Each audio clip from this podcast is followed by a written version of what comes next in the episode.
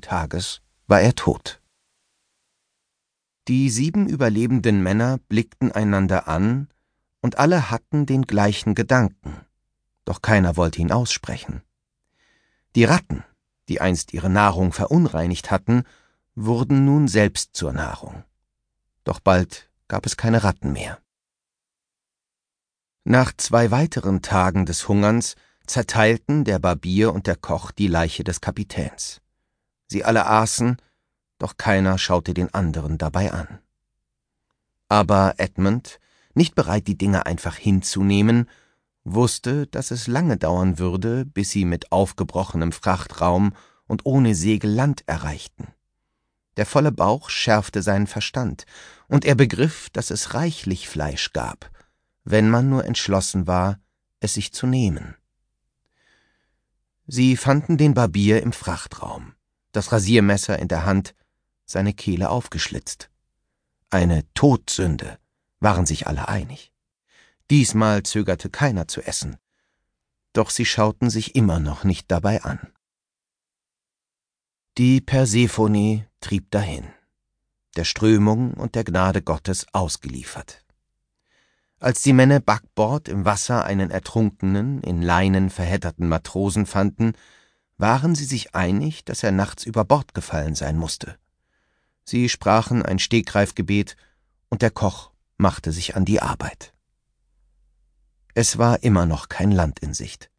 Die Sonne brannte wütend herab, und es herrschte Flaute. Unfälle und Freitode rafften einen Mann nach dem anderen dahin, bis nur noch zwei übrig waren.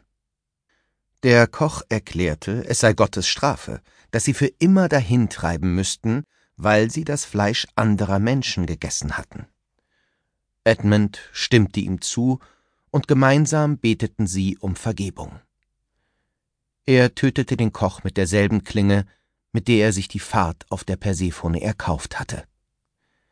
Er hatte ihm dabei zugesehen, wie er ihre Gefährten zerteilt hatte, und obwohl es sein erstes Mal war, machte er es recht gut. Er salzte das Fleisch ein und räucherte es, und während er seine grausigen Happen verzehrte, starrte er hinaus auf den Horizont. Wochen waren seit dem Schiffbruch vergangen, und Edmund trieb noch wochenlang weiter dahin. Und dann eines Morgens, schon lange ohne Proviant und von der sengenden Sonne wahnsinnig geworden, hob er den Kopf vom Deck und sah Land. Es war kaum eine Meile entfernt, als er starb. Es war gar nicht so anders. Edmund planschte ans Ufer, an Land wackelig auf den Beinen, stand da und schaute sich um wartete auf das jüngste Gericht. Nach Wochen von nichts als Sonne, Meer und der quälenden Leere in seinem Bauch war er gleichermaßen bereit für einen Engelschor oder einen Dämon mit weinroten Klauen. Doch weder Engel noch Teufel erschienen und auch keine andere Seele. Wellen schlugen auf den Strand. Der Wind schüttelte die monströs hohen Bäume. Durch den Sand rann ein kleiner Bach. Die Büsche zierten rote Beeren. Edmund stürzte sich darauf und verschlang gierig die klebrigen Früchte. Dann legte er sich auf den Bauch, um eiskaltes Wasser zu schlürfen. Als er seinen Durst gestillt hatte, drehte er sich auf den Rücken und dachte sich, dass die Priester gar nicht so viel wussten. Hundertmal hatte ihre Mildtätigkeit ihm eine Mahlzeit beschert, hatte er für ein Stück Brot seine Seele versprochen, und immer hatte er dabei das Gefühl gehabt, das bessere Geschäft gemacht zu haben.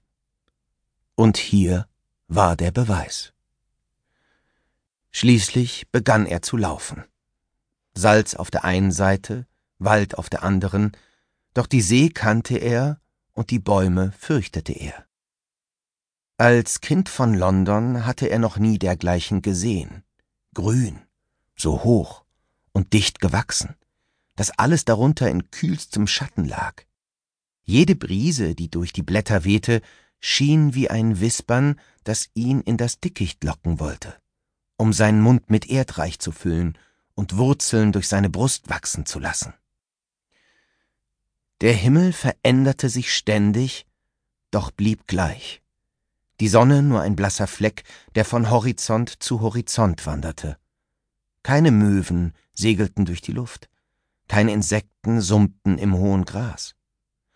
Nachts verdeckten dicke Wolken Mond und Sterne und hüllten alles in eine Dunkelheit, so schwarz, dass ein Mann sich darin vor sich selbst verstecken konnte.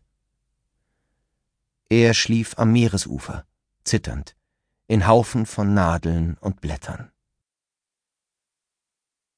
Nach einiger Zeit gelangte er an einen breiten Fluss, der sich langsam ins Meer ergoss, daneben ein Kreis von kuppelförmigen, mit Gestrüpp bedeckten Hütten. Weder Rauch noch Geräusche drangen aus den Behausungen hervor. Das Dorf schien verlassen, als hätte ein vergessenes Volk es als Denkmal seines eigenen Verschwindens gebaut. Den ganzen Nachmittag verbarg er sich hinter einer Ansammlung von Felsbrocken und hielt Ausschau. Doch er konnte niemanden sehen. Die Hütten waren geschickte Konstruktionen aus gebogenen und zusammengebundenen Ästen mit Dächern aus verwobenem Gras. Sie waren mit dem Hab und Gut der Wilden angefüllt. Tongefäße, Kleidungsstücke aus Tierhäuten und seltsame, vielsamige Pflanzen. Er stellte sich das Leben in einer solchen Hütte vor. Eine Frau, die Essen zubereitete, ein Kind in einer Schlinge an ihrer Brust. Er konnte fast sehen, wie sie beim Zerstoßen des Korns innehielt, stellte sich vor, wie sie auf die Stelle spähte, wo er stand, und sich wunderte, warum ihre Hände plötzlich so ungeschickt arbeiteten und ihre Brustwarze aus dem schreienden Mund gerutscht war. Edmund holte sich getrockneten Fisch von den Dachsparren einer Hütte und setzte sich in die Tür.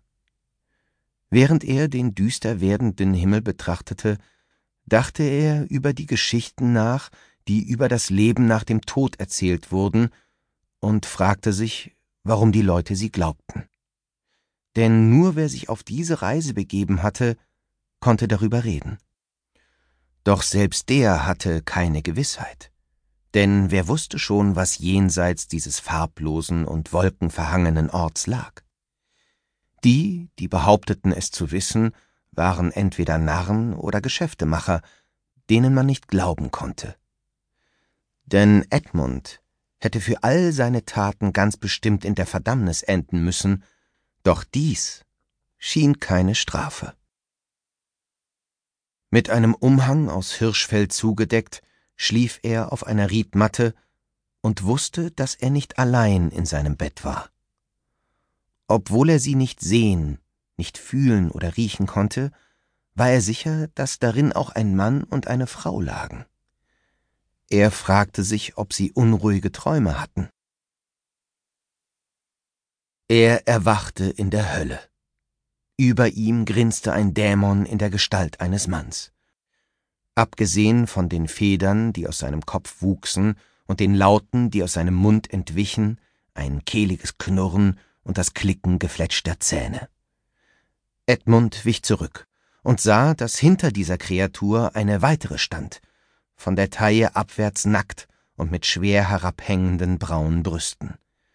Der erste Dämon hob einen Speer, und nur das schwere Hirschfell rettete Edmund, denn der Speer verfing sich darin, als er auf den Teufel zusprang und ihm sein Messer in die Brust stieß.